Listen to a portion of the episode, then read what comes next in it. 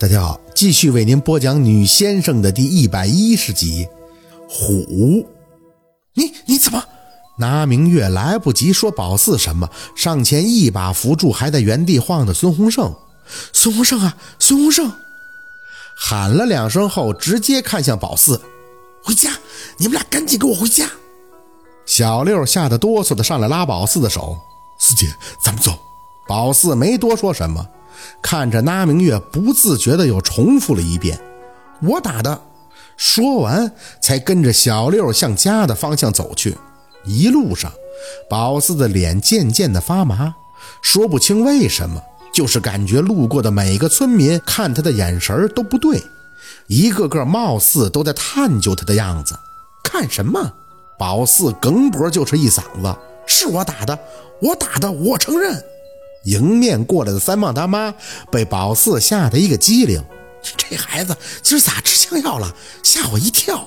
他旁边那几个老娘们也被宝四瞪得满脸的莫名其妙，摇头着嘟囔：“不用搭理他，我瞅这孩子打小就不正常。”小六苦着脸拽宝四：“四姐你咋了？没人看你呀，咱回家，回家。”宝四被小六拉着向家的方向走。离开很远，一回头还能看见三胖他妈在原地一脸蒙圈的样子望着他俩，心口这气儿还有点顶。还没看宝四吗？可宝四怎么觉得他刚才过来那样就是要问孙洪胜这事儿的？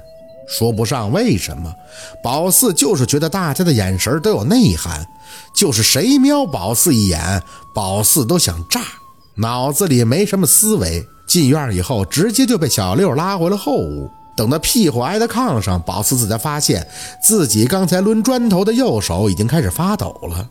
小六不停地去趴窗户，看了半天之后，又拧着衣襟看着宝四吸鼻子。四姐，你说孙洪胜能不能死？死？宝四对这个字是没概念的，看着小六木木的张嘴，不会的，我不就拍了他一砖头吗？小六有些控制不住自己的眼泪，可是他流了好多的血，要是死了怎么办？你会不会要去坐牢了？后脊梁突然就麻了一下，宝四浑身都有些浸透的凉意，顷刻间，一种名为害怕的东西，好似这才姗姗来迟。宝四摇头，不不会的，他怎么会死呢？他不会死的。小六用力地擦着泪。要是去坐牢，就咱俩一起去。你是为了帮我的，是帮我的。我跟警察叔叔说，是他们先欺负人的，他们欺负我，你才帮我的。心里的紧张开始顺着小六的哭声蔓延，宝四这才意识到自己犯了大错了。这个错好像不是被家里人揍一顿就能解决的。正坐立难安的时候，那明月脚步急匆的就回来了。一进后屋，先看了宝四一眼，随后就去拉家里的衣柜抽屉，找出一个信封后，就看见里边有好几张票子。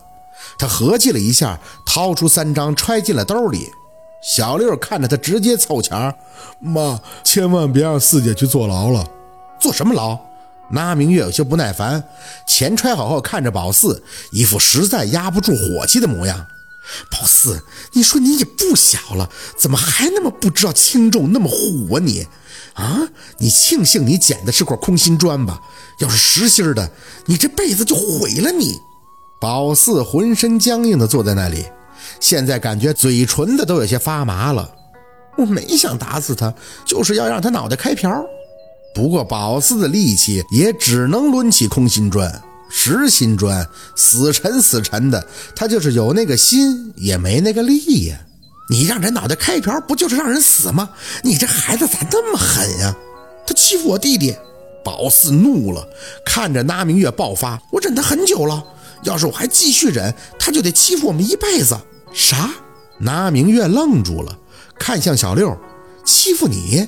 小六跟被羞辱后的大姑娘似的，咬唇点头，抬手拽下自己肩膀上的背心儿。妈，你看，这都是他他们踹的。他们让我去小卖店偷吃的，我不去，他们就踹我。你，那明月看着小六身上的青紫，也不知道怎么眼睛就红了。那你废物啊，你就被欺负啊！小六咧嘴看着他妈，我打不过他们。孙洪胜他哥在上堂号称老大，下堂的没能打的，也没人帮我呀。那明月深吸了一口气，调节了一下情绪。四儿啊，舅妈误会你了啊！我，哎，算了，舅妈啥都不说了。说着，他又掏出自己揣进兜里的钱。这个钱我给个屁！我给。说话间，前院就传出嘈杂的女声：“薛宝四，薛宝四，你给我滚出来！小小的年纪，你是要杀人呀你！”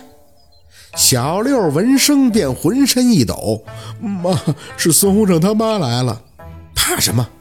大明月也变得怒气滔滔，分别拉住宝四跟小六的手：“你们跟着我出去。人呢？你们家除了狗，还有没有个喘气儿的了？怎么的？”孩子要杀人，你们还能给藏起来啊？我告诉你们，这孩子要是再不教育，那将来就是个吃牢饭的料。孙洪胜他妈的叫声伴随着金刚的吼叫，铿锵有力的喊着。就算是没见到他人，也能想到他现在的样子，肯定是一手叉腰、一脸不忿的找茬相。出啥事了，孙嫂子？你们怎么全都过来了？不多时，若文疑惑的声音便在前院响起：“我们家孩子怎么了？你还问我呀？”孙洪胜他妈指着自己的鼻子，双眼溜圆的瞪着若文：“你媳妇呢？你问你媳妇，我儿子咋了？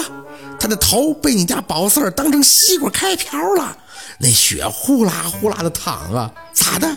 这世上没有王法了，连人都能随便杀了？”他妈正喊着。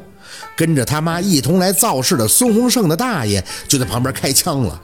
薛若文，我告诉你啊，别以为你家有啥黑妈妈的在，咱就怕你了。大锤咋了？大锤也得讲理吧？我告诉你们，杀人就得偿命。今儿个你们家要是不给我们一个说法，我们就没完。宝四面无表情地跟在那明月的身边，事实上后背已经一层一层遍布冷汗了。看着熙熙攘攘围在家门口看热闹的村民，宝四终于知道自己为什么会在回来的路上不时有被人打量的感觉了。因为宝四很清楚自己做错事儿了，极度的紧张之下，自然就会有那种似乎被人一眼就看破的惊慌感。可刚才宝四还有一口强撑着的气顶着，觉得自己无所畏惧，但现在这口气没了，他也怕了。那一砖头拍得太过顺手，如今看着眼前的局势，却真心的紧张，好像每一张脸都在告诉宝四：“你玩大了，要收不了场喽。”等等，若文有些无奈的抬起手掌冲向他们：“我是真不知道发生什么事儿了。你们说的意思是我家四宝把孙洪胜的头给打破流血了吗？”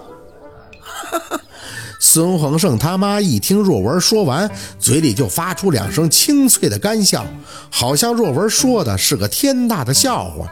他回过头看着门口围观的这些乡亲们。嘿，你们大家听到了吧？这个薛大夫还真是个文化人啊！还问我说是不是薛宝四把我家儿子的头给打破了？那是破吗？那叫开瓢啊！乡亲们，十一二岁的孩子呀，都敢用砖头给人开瓢，你们觉得那是小事儿吗？我儿子现在还在村卫生所呢，那头缝了五针，五针呀，那是破了吗？你们帮我问问薛大夫，问问他敢不敢让我儿子给他外甥女儿头给开个瓢，去缝个五针。看着他说到激动处伸出来的五根手指叉子，各种的闹眼睛，只听见那些村民不停的点头，还直接指向宝四。薛宝四不就在那儿了吗？那孩子打小就不是个省油的灯，俺家的鸡窝被他捅过了好多次，弄得最后都不下蛋了。哼，可不是嘛！那孩子就是天生的坏，小嘴巴巴的，一点正事都不干。我儿子那阵结婚，那家伙他在那胡说八道啊，最后害得我儿子差点都没结成，都是这孩子给闹的，一点家教都没有。哎，对对对，若文啊。不是俺们说，你说你家薛大姨跟你的人品都没得说，咋就出来这么个丧门星呢？宝四的头随着村民的你一言我一语，早已经越垂越低，鼻子甚至有了一丝酸楚的感觉。宝四想冲向他们，对着每一个说自己不是的人拳打脚踢，可也不知道是不是所有的力气都用来拿砖头拍孙洪胜了。现在反而一点劲儿都没了。